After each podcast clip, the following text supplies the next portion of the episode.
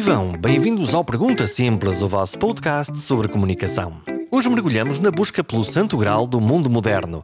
Descobrir o último e mais talentoso dos talentosos. É uma conversa onde se viaja entre a descoberta individual do nosso talento e da forma como as empresas e organizações tentam caçar o unicórnio, capaz de ser diferente e, ao mesmo tempo, exatamente igual a qualquer um da organização para vestir a camisola, para não destoar. E para isso é preciso talento, acreditem, muito talento, para procurar um igual a sempre, pintado de maneira diferente. Ou então não. E esta conversa é, afinal, sobre o talento e sobre as várias formas de como o talento se apresenta.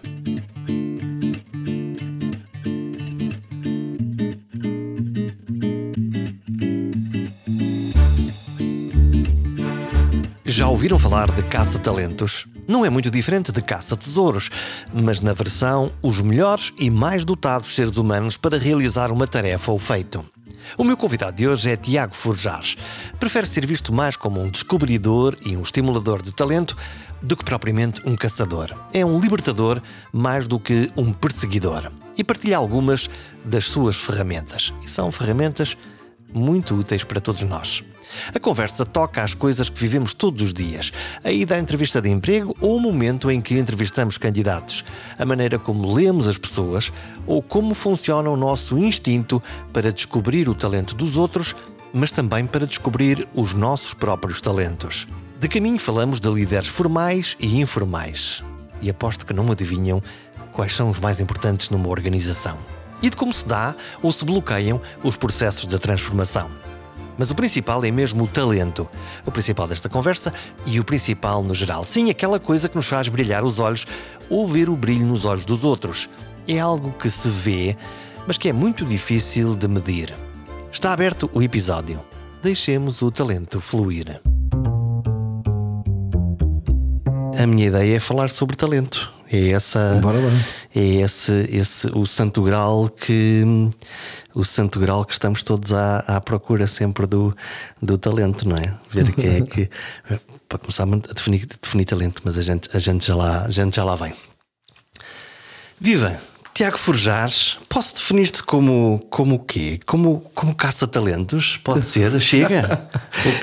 eu acho que eu já não os caço, eu gosto mais de libertá-los. Quer dizer, se calhar houve uma primeira fase da minha vida em que os caçava, agora gosto mais de soltá-los, de libertar. Então, essa ideia de, de, que a gente pode ir por aí em busca, é uma ideia quase mítica, não é? Em busca do.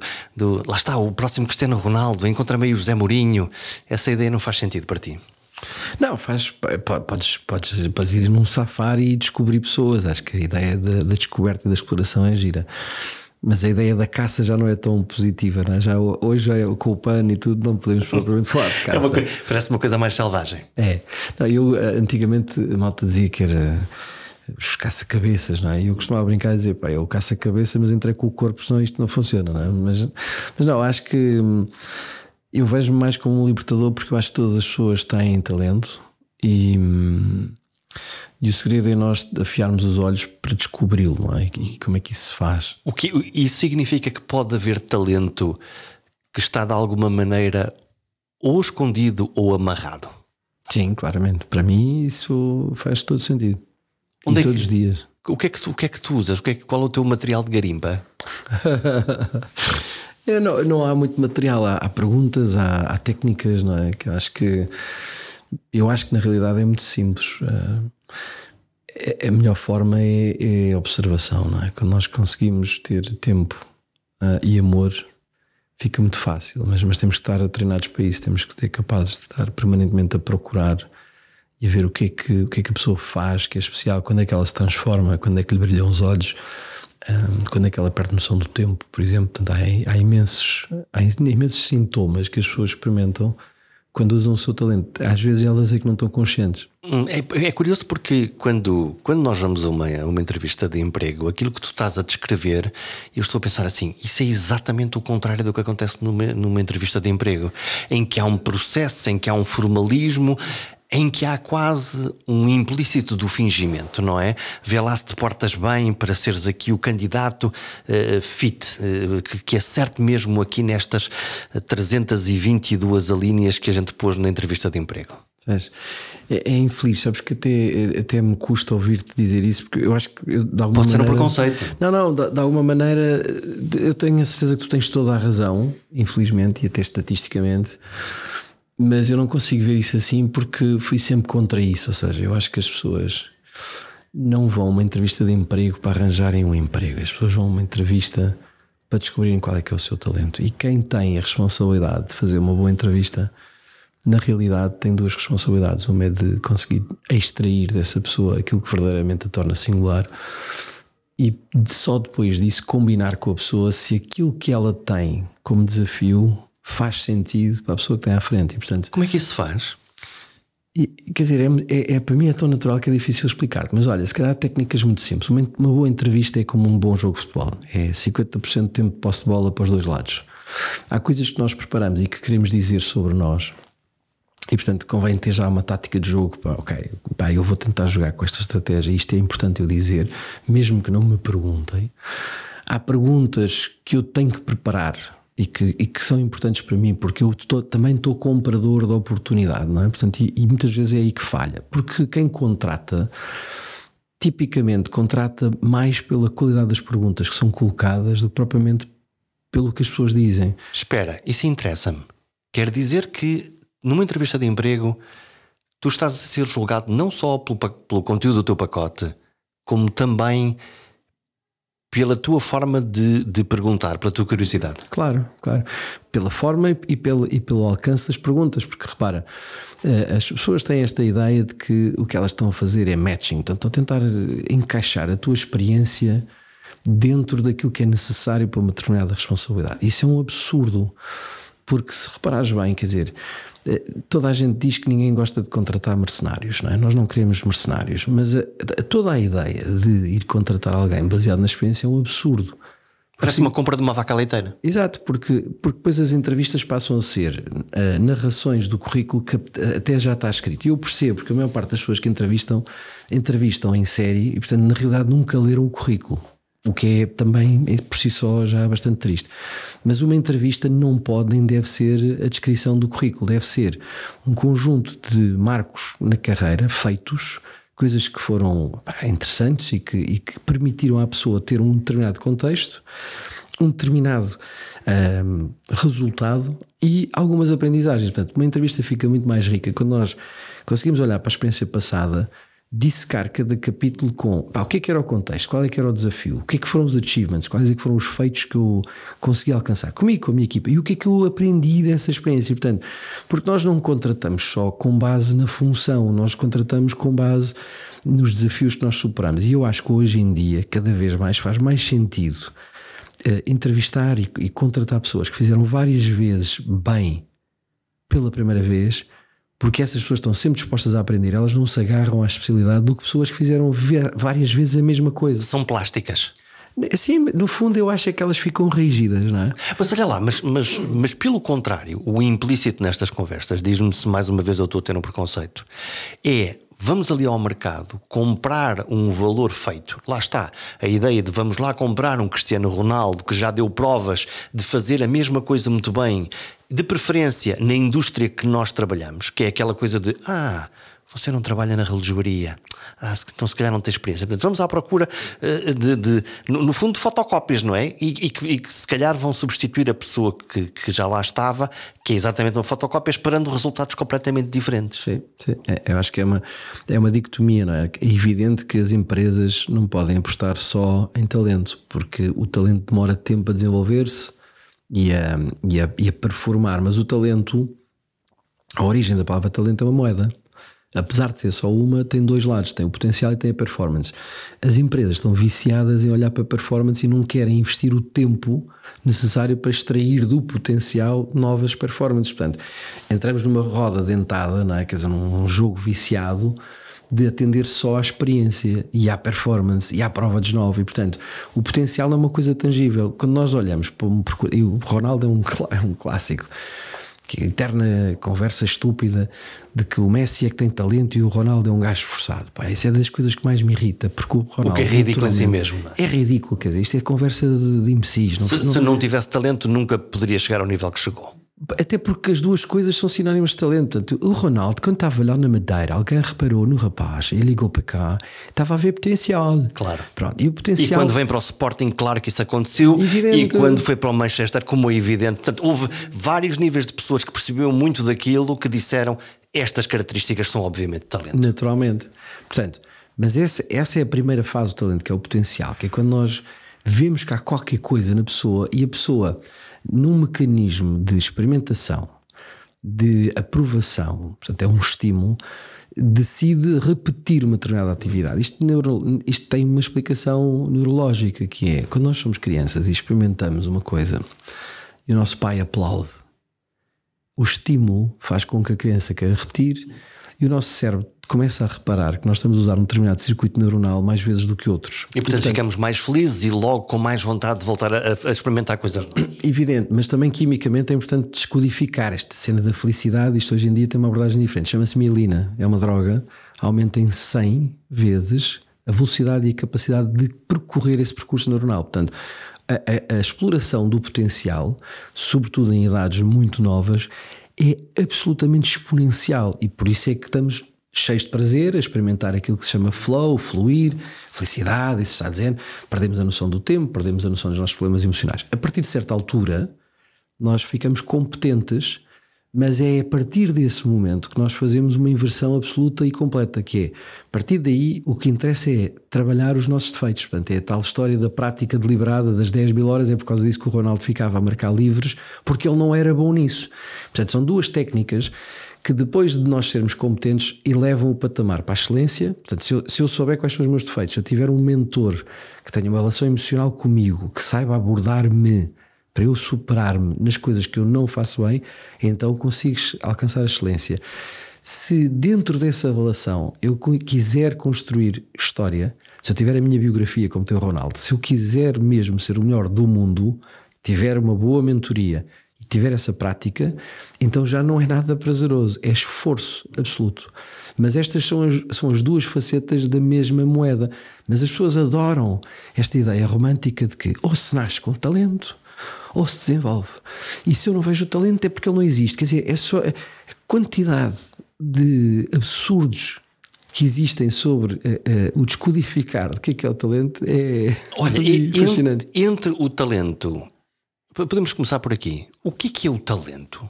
Talento é uma coisa que nós fazemos e gostamos. Se tu perguntas a uma criança de 7 anos o que é que é talento, eles sabem, eles respondem exatamente isto. É uma coisa que nós fazemos e gostamos. E portanto, por definição, toda a gente tem. É uma coisa que, que nos faz brilhar os olhos. É uma, é uma coisa que faz com que os nossos pais se sintam orgulhosos. E portanto, se nós deixarmos que isso seja verdadeiramente a primeira definição de talento, então depois podemos eventualmente preocupar-nos com performance, notas. A gente depois leva os nossos filhos à escola, depois parece que a única coisa que conta são as notas. É que se não houver nada tangível que corrobore a capacidade de alguém, então é porque não a tem. O puto, se não é passou, não teve uma boa nota, logo é estúpido. Exatamente. E pode não ser. Pode Exatamente. haver várias coisas neste contexto que podem desafiar esse princípio. Naturalmente. Estão a gostar do Pergunta Simples? Estão a gostar deste episódio? Sabia que um gesto seu me pode ajudar a encontrar e convencer novos e bons comunicadores para gravar um programa? Que gesto é esse? Subscrever. Na página perguntasimples.com tem lá toda a informação de como pode subscrever. Pode ser por e-mail, mas pode ser, ainda mais fácil, subscrevendo no seu telemóvel através de aplicações gratuitas como o Spotify, o Apple ou o Google Podcasts. Assim, cada vez que houver um novo episódio, ele aparece de forma mágica no seu telefone. É a melhor forma de escutar o Pergunta Simples. Tu uh, falaste agora aqui de, de, por um lado, de potencial, de coisas que nós conseguimos fazer, e por outro lado, de defeitos que é preciso limar, ou coisas, uh, como é que é? Áreas, áreas de melhoria, não é? Sim. É mais interessante tu explorares o potencial e desenvolveres progressivamente essas capacidades que te fazem brilhar os olhos e que te tornam muito especial, ou investires mais tempo a tentar resolver as tuas pernas de pau? Olha, eu, eu tenho uma convicção profundíssima que isto é uma precedência. Não, não acho que seja uma escolha, tens que fazer as duas, mas tens que fazer uma antes da outra. Portanto, Se pensares nos jesuítas, os jesuítas sempre tiveram uh, esta técnica que é a técnica do elogio, não é? Portanto, quando tu vais espalhar a palavra do Senhor pelo mundo e nem sequer falas a língua, a primeira técnica é observares e dares crédito a coisas que tu achas que são singulares. Portanto, o elogio faz com que o outro tenha consciência de que tu vens por bem. E quando tu vens por bem, é mais fácil tu, depois de ver essa confiança, abre-te a porta. Dizer-te assim: epá, isto é que se calhar não está tão bem, queres ajuda? É muito mais fácil. As pessoas, as empresas estão afiadas para dizer o que é que está mal. Por... É, é, e começam pelo, pela performance. Tu entras numa empresa, a primeira coisa que dizem é: pá, tu não és tão bom no Excel, vais já fazer uma formação. Portanto, é, é o mundo normal, que é normalizam-te em tudo, Sim. mas são incapazes. Põe-te numa caixa Põe-te numa caixa assim, quer dizer, querem que tu sejas normal, não é? Mesmo nós hoje falamos muito de diversidade e queremos pessoas muito diferentes e queremos que. Pá, mas, mas não queremos. Não queremos nada, nós queremos moldar as pessoas que são diferentes depois de as recrutarmos, quer dizer, e, depois os critérios são absurdos. É a cor, é o tamanho, é o sabor, é a cultura. Quando na realidade a única coisa que importa, sobretudo numa organização, é a diversidade cognitiva. Portanto, às vezes temos. Uh, mais diversidade no Dupont e Dupont entre gêmeos que pensam de formas diferentes do que termos pessoas com alturas e, idades e, e, cores diferentes. Então, mas a malta é, não percebe isto. É muito complicado porque se hum, estás formatado para a performance, para fazer muito bem, muito depressa, para dar muito leite e para produzir muito. E se te vão buscar pela diversidade, mas a seguir te tentam arredondar para, para, para caberes dentro do, do puzzle, tu podes encontrar os melhores do mundo porque eles, um par de anos, e são transformados em, em zebras cinzentas. Sim, mas, mas, repara, é que, isto, é, é, que o que falta compreender é que isto não é uma dicotomia, não é preciso escolher, isto não é 0 ou 1, um, não é binário. Uh, quando nós olhamos, por exemplo, para uma Google, a Google tem uma, uma, um modus operandi que é a regra do 80-20, que é, por um lado, eles são obcecados com excelência e, portanto, eles sabem que uh, é muito importante ter especialização, ter pessoas que sabem do que é que estão a fazer, mas 20% do tempo essas pessoas têm que estar a preocupar-se com coisas que as apaixonam, que não dão dinheiro, não são sobre eficiência, não são sobre execução, são sobre a colaboração, sobre a inovação. E, portanto, é esta, esta sinergia tem que ser possível, ou seja, eu não tenho que escolher só pessoas com potencial que nunca fizeram nada, nem pessoas que são peritas e, portanto, não podem ser questionadas e não têm que aprender nada e não sabem nada. Portanto, essa mistura tem que ser, por um lado, sistemicamente conhecida. Portanto, a ideia de que eu tenho que estar permanentemente a extrair valor de uma coisa que já conheço, mas também tenho que estar a criar o futuro, porque senão as pessoas, as pessoas e as empresas morrem, não é? Ficam cinzentas de funcionar só de uma forma. Esse, esse, esse desconforto é absolutamente necessário. Nós aprendemos mais e melhor quando estamos desconfortáveis, mas como seres humanos somos perigosos. Nós, somos perigosíssimos, porque nós somos muito preguiçosos. Portanto, se nós pudermos, nós queremos gastar o menos energia cerebral possível, porque é uma questão de sobrevivência. Portanto, nós estamos desenhados dessa maneira. E mais, no coletivo, quando fazemos este coletivo, também ficamos preguiçosos e queixamos tudo e sempre nos dá um desafio. É pá, agora isto que chatice, lá vem mais um.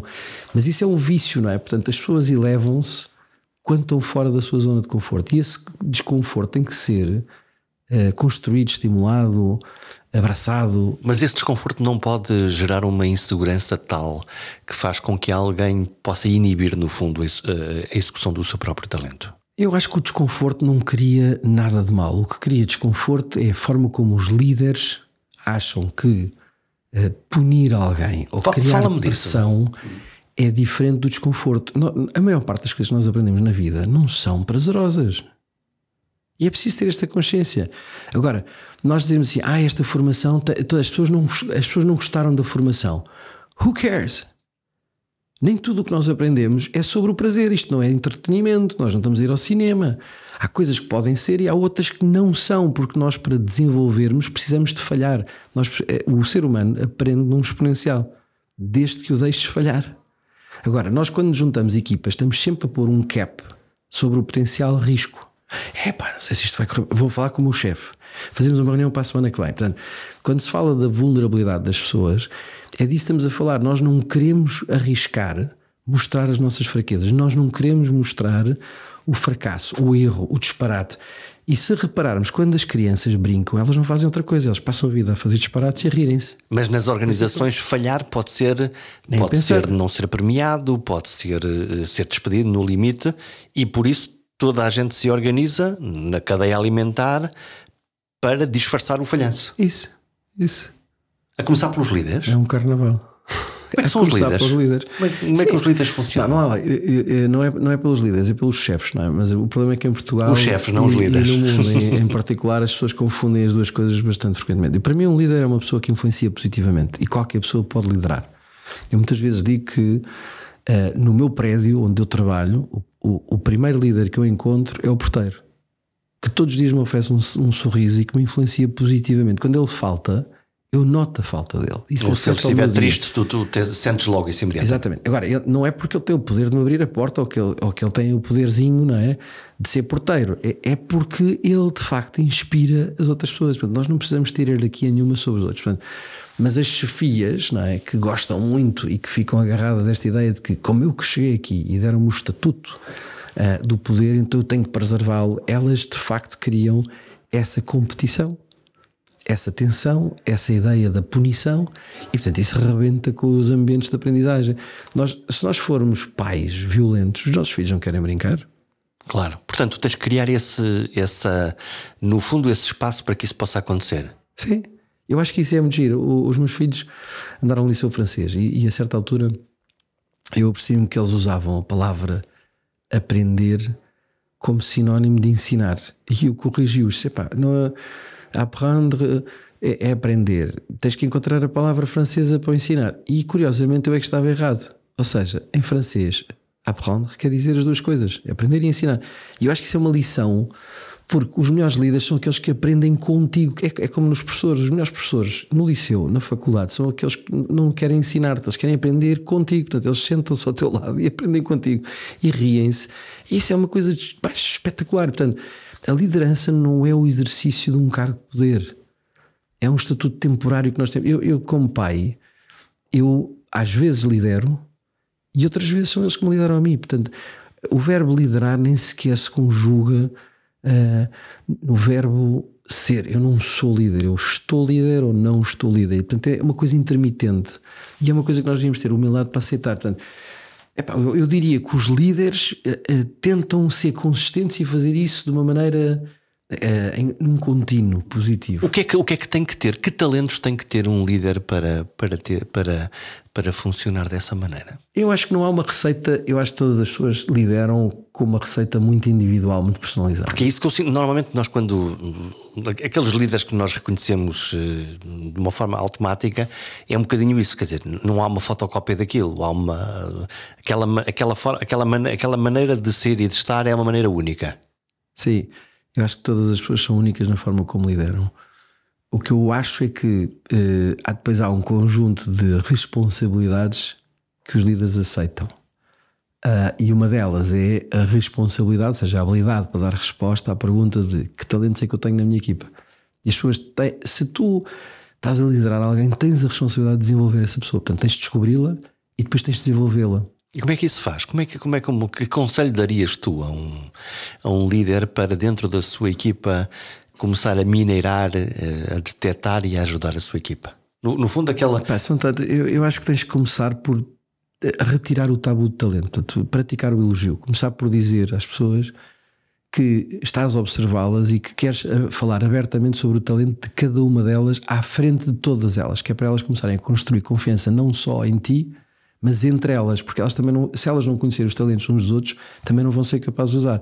E a liderança também é isso, é criar relações entre as pessoas de maneira que elas saibam trabalhar umas com as outras. É não criar é? uma rede, no fundo. Exato, porque não estás a trabalhar numa estrela, senão toda a gente gosta do papá e o papá uh, sabe dizer o talento do João e do António e da Rita, mas eles não sabem brincar sozinhos. Não é? Portanto, a ideia de nós. E quando o papá, e quando o papá não estiver, eles, então eles não deixam de funcionar. Por isso é que costuma dizer, não é? Que o papel dos líderes é fabricar outros líderes. E, portanto, ao fazer isto, o primeiro, primeiro passo é destigmatizar a palavra e usar o elogio com frequência. Portanto, ter consciência de que é trabalho de todos observar o que é que o outro faz bem e dizê-lo, porque senão fica fechado na gaveta. E depois, a partir daí, é muito difícil. A pessoa diz, ah, mas nós não temos talentos, nós não sabemos, nós não falamos disso, porque quando tu estás a colaborar, as pessoas lideram em função do seu talento e, a liderança é circunstancial, ou seja, tu não lideras por poder, tu não lideras porque sabes uma especialidade, tu lideras porque tens consciência de qual é que é o teu poder mágico, qual é que é o verbo que tu usas não, que faz toda a diferença. Não é por isso? Não, não é não. Então deixa-me provocar-te e perguntar então por que, por que proliferam os líderes uh, oh, Jorge, autocentra, autocentrados? Porque no, no fundo, Epá, quanto. Eu vou-te dizer, eu, eu acho que, quer dizer, há muitas razões, eu, tenho, eu não tenho muita paciência para escalpelizar todas, mas há muitas. Eu acho que a mais simples é esta: é que nós, nós precisamos de pensamentos uh, uh, simples. Não temos tempo para pensar. E, portanto, isto vem, isto vem de uma era industrial em que era preciso pôr rótulos em tudo, sincronizar o trabalho, portanto, cada um faz a sua peça. Epá, e não penses muito, é para fazer. Pronto. E essa era acabou. Agora tudo é complexo, tudo é. Eu acho que não é complexo, é natural e orgânico, mas, mas tens que chegar a uma, a uma sabedoria sobre as coisas que é muito diferente da forma como nos tratavam quando nós éramos mais pequenos, e, ou, ou como, como, tratavam os nossos pais, que é tu és estúpido, tu não vais perceber, portanto, tu tens poder, faz só isto que é o que eu estou a dizer. Portanto, a obediência Faz o que era o sistema operativo. Pá, hoje a obediência não serve para nada porque as pessoas estão todas muito mais informadas do que a pessoa que tem o poder de tomar decisões, não é? quanto mais não seja por isso. Portanto, as próprias estruturas organizacionais mudaram drasticamente, quer dizer, antigamente a estrutura piramidal é a pessoa que está no topo é a única que tem toda a informação. E portanto, nós para sincronizarmos temos é que obedecer, porque só ele é que sabe a que horas é que quer invadir por ar, mar e terra para fazer aquilo que ele precisa de fazer. Hoje em dia eu acho que o CEO é o que está menos informado sobre o que, é que realmente está a acontecer. E provavelmente não se dá nada bem com essa ideia, não é? E, Porque e isso causa-lhe uma insegurança, no fundo, não é? Exatamente. Ter, ter a máxima responsabilidade e, não, e ter o mínimo controle sobre a organização. Por isso é que os bons líderes têm uma humildade enorme e estão permanentemente à escuta e à prescruta. Portanto, essa é a grande chancela de um bom líder. É ter consciência que ele tem um vértigo, ou seja, ele está num ponto de vista que é ótimo, porque, porque é de cima para baixo, ele consegue ter o mapa do mundo mas ele não sabe o que é que se passa no terreno. E, e, ele, para poder ter isso, ele precisa mesmo de ser disponível e aberto e não estar vítima da insularidade. Portanto, mas em Portugal e no mundo, o que as pessoas gostam de fazer é barreirinhas de coral. Portanto, eu, não, eu posso não ser muito importante, mas sou suficientemente importante para não te deixar chegar ao CEO. Se tu quiseres ver a, a cultura de uma organização, a coisa mais simples que tens a fazer é pedir o telemóvel do CEO, a ver se a secretária te dá. Não, claro que não. Não, porque ela é especial, porque tem acesso se quer falar com o senhor doutor, liga-me que eu ajudo. Claro, e paradoxalmente não foi eu que inventei isto, está escrito nos, nos papers todos da CCL, do Center for Creative E, e a segunda barreira é mande lá um e-mail, quer dizer, que é daqueles. Exatamente, que, que é para adiar, sim. o senhor está muito é para atrapalhar. Porque é sinal que é muito bom e que está a trabalhar imenso, mas na maior parte dos conselhos de administração, tu quando chegas ao último andar, aquilo é um silêncio sepulcral, ninguém está a trabalhar coisa nenhuma. Os gajos trabalham. Portanto, eu sei que vou arranjar muitas inimizades, e isto é uma, obviamente é uma caricatura, mas é dizer o seguinte: é a maneira como nós nos pomos disponíveis e permeáveis para olhar para o que é que é informação e para o que é que é novo determina o gozo que as pessoas têm em poder trabalhar connosco. Mas isso, isso é interessante porque assim, uh, falas da barreira de coral e eu adoro a imagem, a outra parte é que uh, as lideranças ou as FIAs, como eu, eu, vou usar a expressão chefia, que acho que é melhor. Um, por um lado, propala a ideia do feedback e de falem honesta e abertamente, mas objetivamente vão-se progressivamente rodeando daqueles que, que dizem chefe, o chefe é o maior, o chefe é extraordinário. E quando aparece um alguém que diz um o chefe não é. Tu não vestiste a camisola. É, é isso, estás desalinhado. E portanto isso, isso mata qualquer processo de, de, de, de para o passo a seguir, não é? De... Mas reparares, nós ainda estamos todos infectados com terminologia de guerra, quer dizer, tudo o que vem do militar, temos de estar alinhados, temos que conquistar este, este, esta parte do mercado, é, temos que ir para a guerra, quer dizer, tudo isto é um absurdo, para, para além de não ser muito inclusivo, não é? Porque metade da população que trabalha nestas organizações são mulheres, epá, isto tem muito pouco apelo para mulheres. Não lhes diz nada na não realidade. Não lhes diz nada. Na realidade, a nós retira-nos a possibilidade de nós participarmos verdadeiramente naquilo que é o exercício de uma organização. E isso é muito engraçado, porque, por exemplo, vou dar um exemplo onde, onde isto prejudica imenso. A maior parte das empresas hoje usa a palavra transformação uhum. No dia a dia. Está na Antes era inovação, agora é transformação. O que é transformação? E a transformação, se pensa, eu penso que é, aprendi com uma pessoa que eu gosto muito, é ir para além da forma na ação. Portanto, se reparares bem, o ridículo disto é que formação é dar forma à ação. Vem do mundo industrial. Para a gente conhece o problema, sabemos quais são as ferramentas, a gente resolve assim, tu fazes como eu te digo e acabou. É, para isso se dá formação. Transformação é dizer assim: ninguém faz puta ideia. Nós não sabemos como é que se resolve isto. Portanto, tu estás em transformação quando estás no Covid, quando estás, pá, quando estás sem cartografia, não é? E, e, isso é muito necessário, porque 90% das coisas que acontecem hoje em dia não são planeadas. Nós, é, nós gostamos de acreditar que o budget vai ser cumprido, pá, que as eleições são só daqui a não sei quantos anos. É pá, é tudo mentira. Portanto, treinar o improviso, treinar aquilo que realmente acontece é uma coisa muito pouco conversada. E, portanto, eu adoro o tema da transformação, porque se reparares. E isto é uma coisa que é, que é anedótica. Ainda, ainda ontem falei nisto a um cliente, que é a ideia mais ridícula do mundo. A ideia da transformação em cascata.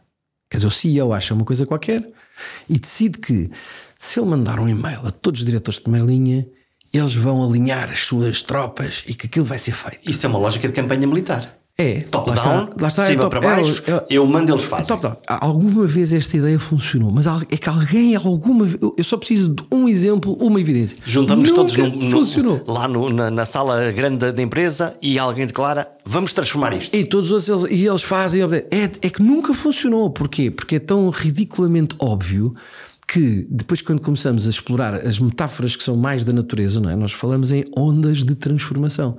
Nós não falamos em cascatas. É? E quando tu pensas nisto, dizes assim: mas, pá, mas os diretores de primeira linha levam porrada de cima e de baixo. Eles, eles são as pessoas que têm menos incentivo a, a, a, mudar, seja o que for. Primeiro, porque estão convencidos que só aprendem quando forem promovidos ou quando forem o CEO.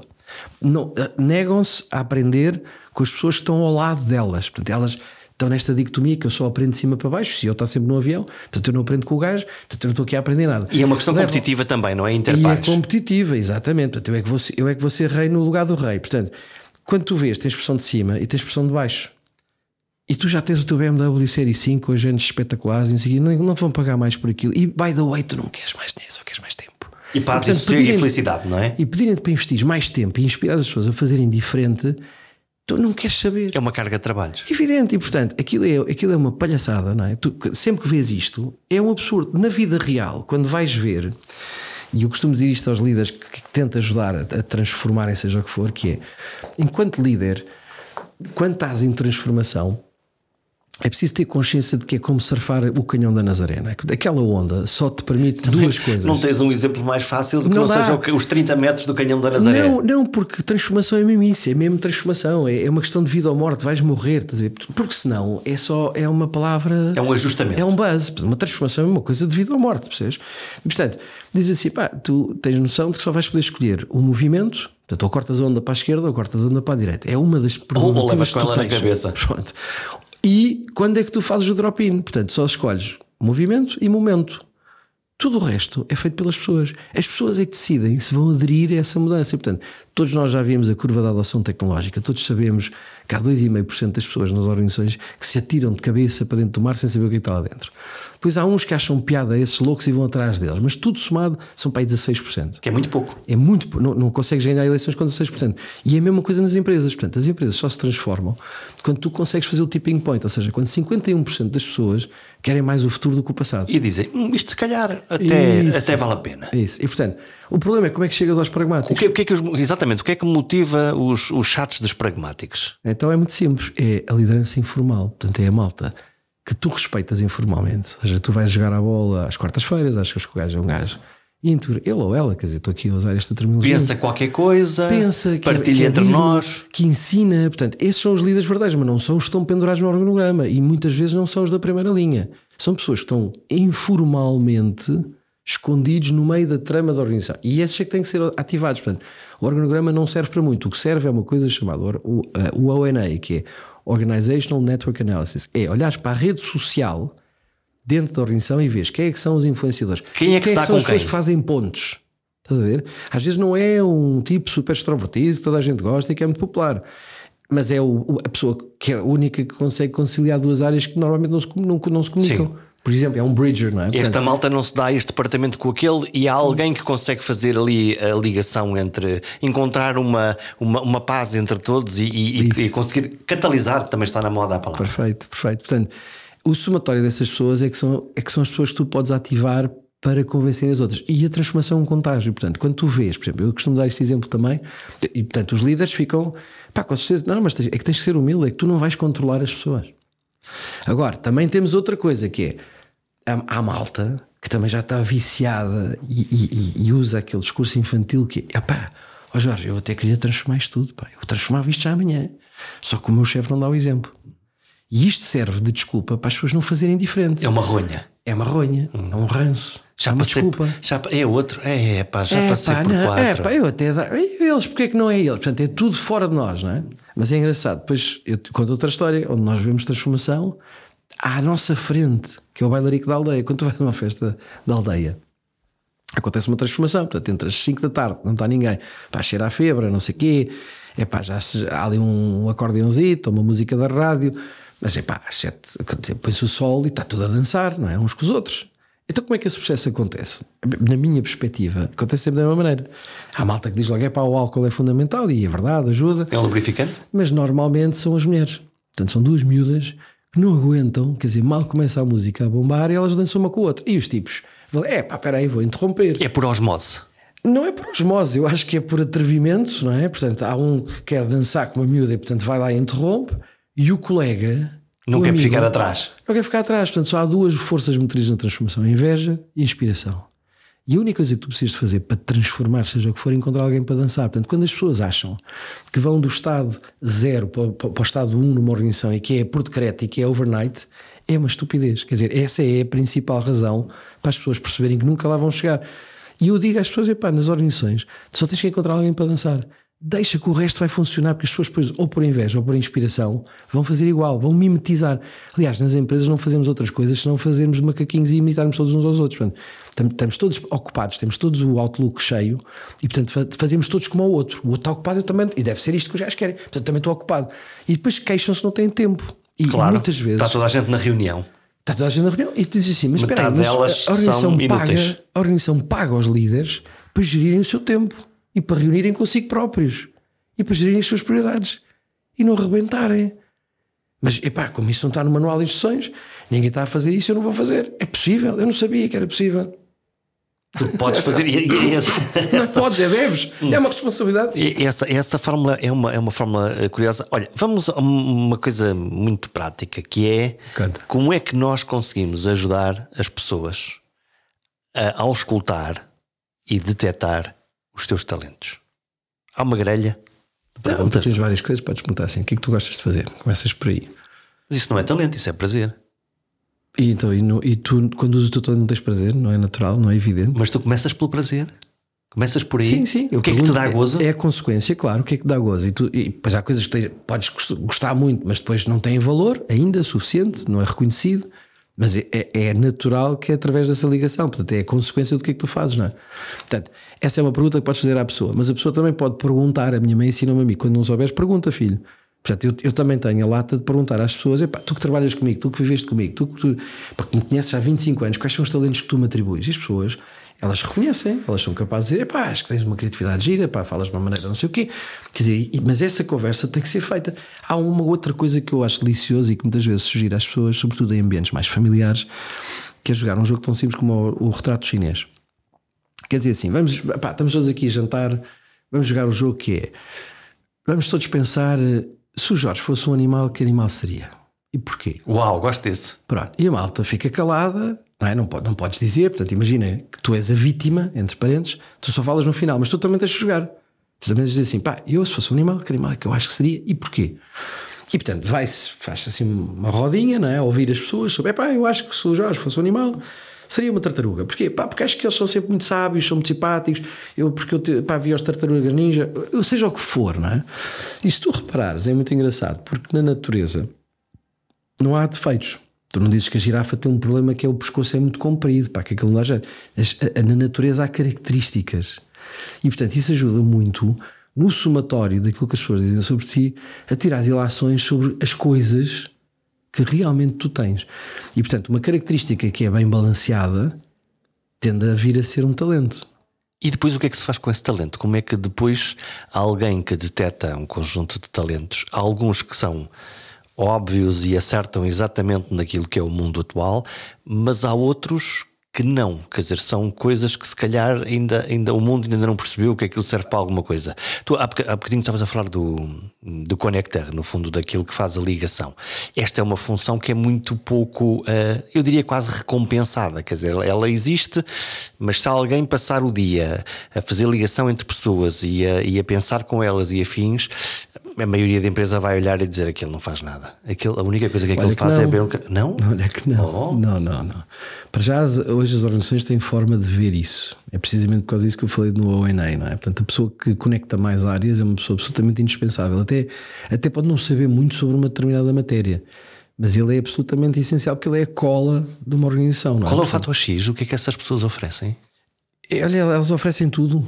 Elas oferecem o que aprendem, oferecem o que lhes interessa, elas criam um bom ambiente. São abelhinhas? São polinizadoras? Sim, sim, sim. Por exemplo, olha, estás a ver, se estivéssemos a jogar o jogo do talento, se calhar são abelhas. Agora, eu estavas-me a perguntar o que é que se faz com isso. Eu acho que a partir do momento em que tu detectas um talento, tens de explorá-lo. Mas às vezes as pessoas confundem. Eh, o problema disto é a taxonomia, que as pessoas ah, eu não gosto de falar de talento, gosto de falar de superpoderes, gosto de falar de competências, gosto de falar de skills. É uma São confusão brutal. Os psicólogos fazem um muito mau serviço, coitados, e não tem nada a ver, tem que receber sempre uma data de Tu mensagens. vais complicar a minha vida, porque eu sou casado com uma psicóloga e pai de outra, portanto não sei se a minha não, vida sabe, vai piorar. E sabes que eu digo isto deliberadamente, porque há psicólogos que. Por causa aceitam... das etiquetas? Não, porque lá, eu sou economista. E quando se fala do PIB, também, não, fórmula. também não tem muito boa fama. Não interessa, mas ao menos sabem do que é que estão a falar. Podem não acertar nada, mas sabem do que é que estão a falar. Portanto, aquilo é matemática e tem fórmulas, não é? Agora os psicólogos estão sempre a inventar palavras novas e depois, ah, mas não é bem isto e não é aquilo. E é uma chatice, porque as pessoas não se organizam e é muito importante as pessoas saberem do que é que estão a falar. E a confusão, uma das confusões principais que eu acho imensa piada é a confusão entre o talento e o skill.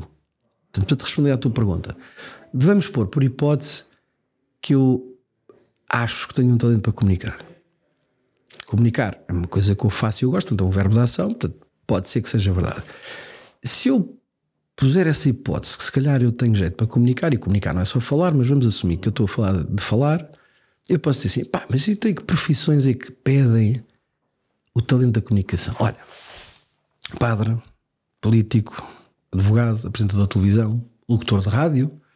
Portanto, eu poderia encontrar uma infinitude de carreiras. Agora, todos sabemos depois o skill aplicado é muito diferente.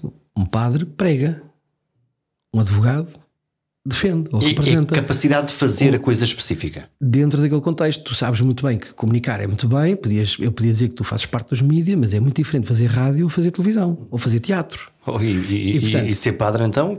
E por exemplo, todo ou, ser, ou ser padre e fazer rádio, não é? Portanto, quando tu começas a, a descascar como é que tu vais aplicar aquele talento dentro daquela especificidade, daquele contexto, com aquelas técnicas, então estás a desenvolver skills. E eu acho que as pessoas que são curiosas na realidade, o que gostam de fazer com o seu talento é explorar esse talento em domínios, em contextos muito diferentes. Então, e aquelas extraordinárias pessoas que conseguem multiplicar talentos dentro da mesma pessoa. Deus, lá está, Deus distribuiu isto mal de uma forma se calhar não não democrática. Acho isso. Não, não, achas não, que não? não? Acho que não. Acho que toda a gente tem, tem o potencial para ser várias pessoas dentro de si próprio. Acho que isso é um treino que se faz, não é? Acho e os muito talentosos em muitas coisas podem desperdiçar-se no meio de tanta coisa que conseguiriam fazer potencialmente bem? Ou tu achas que é uma fantasia? Eu nunca vou conseguir medir o contributo de um indivíduo. Não, portanto, a pergunta por si parece-me viciada na lógica da, da performance. Não é? Quem sou eu para dizer que pá, escrever um grande poema e morrer a seguir é muito pior do que fazer epá, 25 edições de uma revista espetacular? Eu não, eu não tenho essa capacidade. Portanto, honestamente, eu não, não sei responder isso. Eu sei, eu sei e tenho a curiosidade para ver como é que as pessoas funcionam. E eu sei que há pessoas que precisam de ter várias janelas abertas para funcionarem. E há pessoas que não, que funcionam com uma janela aberta de cada vez. E, portanto, é preciso respeitar esse processo. Portanto, as pessoas que são muito ecléticas ou que têm vários gostos, uh, na realidade, esse é um sistema operativo que elas têm, como o Da Vinci. Não é? O Da Vinci tem que se meter em tudo. E por isso é que é engraçado. Ele, se tivesse que pedir um crédito pessoal no Santander, coitado, nem conseguia preencher os formulários, não é? Porque como é que descreves o Leonardo da Vinci? Era o quê? Arquiteto? Era pintor? Era engenheiro? O que é que ele era? Era, era tudo. tudo. Pronto. E portanto, é engraçado porque quando vemos a biografia dele. Uh, a história da vida dele é trágica. O tipo é um tipo que não consegue acabar nada. Até o momento em que realiza que tem que ter várias janelas abertas, então fecha tudo e é um tipo absolutamente estratosférico. Mas é muito importante nós não termos esta veleidade deixar que há uma forma de funcionamento para toda a gente, ou que há umas pessoas que têm talento e outras não. Cada pessoa tem o seu processo, cada pessoa tem o seu momento, não é? E eu acho que a magia da vida e, sobretudo, da liderança é essa responsabilidade de nós estarmos permanentemente à escuta. E há uma, há uma história que eu gostava de contar, porque acho que é das coisas mais giras que alguma vez me aconteceram. Um dia convidaram-me para abrir uma palestra na Porto Business School, na altura ainda era a EGP, na Rua de Salazares, e o engenheiro Belmiro da Azevedo aqui a fazer o anúncio daquilo. Portanto, ele ia apresentar-me, ele subiu assim ao palco, assim, com um ar muito, muito dele, não é? Que, assim, muito conhecedor e tal, muito sério. E aproximou-se o microfone e disse: Boa tarde, hoje tenho aqui o prazer de apresentar o Tiago Frujás, que vai falar hoje aqui sobre gestão de talento. Eu estou muito interessado em saber isto e tal, porque eu estou a ler um livro que diz que o talento não se gera, explora-se. E fez primeiro um instante de silêncio e depois foi uma risota total. A palavra é explorar. Explorar. Epá, e aquilo remeteu-me a mim para a coitadinha da senhora da Caixa do Continente, que é explorada, não é? E logo a seguir instalou-se um silêncio da sabedoria do que ele estava a dizer, porque verdadeiramente eu acho que nós nunca chegamos a conhecer todo o talento das pessoas. Portanto, eu tive que me safar daquela situação, aprendi com ele, disse: pai, que eu estou a ler este livro do Rob Goff, chama-se Clever, que defende que na realidade nós não precisamos de gerir talento, precisamos é de explorá-lo. Numa lógica positiva e não positiva, negativa. Obviamente, obviamente. Portanto, eu acho que isso é das, das coisas mais giras. Depois tive a oportunidade de, de, fazer uma pequena vingança com piada, naturalmente. Vingança no sentido de retribuir a, a laracha. Mas foi das coisas que mais me inspirou, não é? Esta ideia de que, sabes lá, tu aonde é que isto vai levar, não é? E acho que essa atitude tem que ser permanente e presente sempre nas nossas vidas, não porque, epá, porque quem somos nós, não é? Quer dizer, as pessoas têm que confiar que o outro é capaz de fazer uma coisa que nós não somos e, e temos que ter essa capacidade, porque senão tudo é uma comparação, tudo é derrotista, tudo é sobre performance. Epá, não pode ser. Hum, olha, vamos fechar e eu, eu, eu vou uh, buscar uma pergunta que a Inês Menezes costuma fazer na, na rádio aos, aos seus entrevistados, que é o que é que é um dia bom para ti? Olha, é um, é um, dia como hoje, é um dia em que sou provocado, em que preciso de, preciso de improvisar, preciso de me reinventar, preciso de fazer coisas diferentes. É, é um dia onde recebo mensagens e que, e que as pessoas me, me digam que consegui fazer alguma coisa diferente ou que mudou a vida delas, isso é um dia bom para mim. Se os nossos talentos tiverem espaço e tempo para fluir, seguramente a nossa vida será mais bem vivida. E do que aprendi hoje, deu para entender que o talento e a performance têm uma relação bastante contraditória. O talento é a magia, a performance é a medida com réguas rígidas e nunca sabemos o que é que liga uma coisa à outra. Sim, sabemos que para haver uma boa performance é preciso haver bom talento mas às vezes o talento certo não dá a performance que queremos e essa contradição é absolutamente extraordinária e boa de observar. E tu, como exploras os teus talentos únicos? E como é que demonstras que, afinal, tu és a última bolacha do pacote? Ou então não, que és apenas uma vida sossegada e boa, não é? Até para a semana.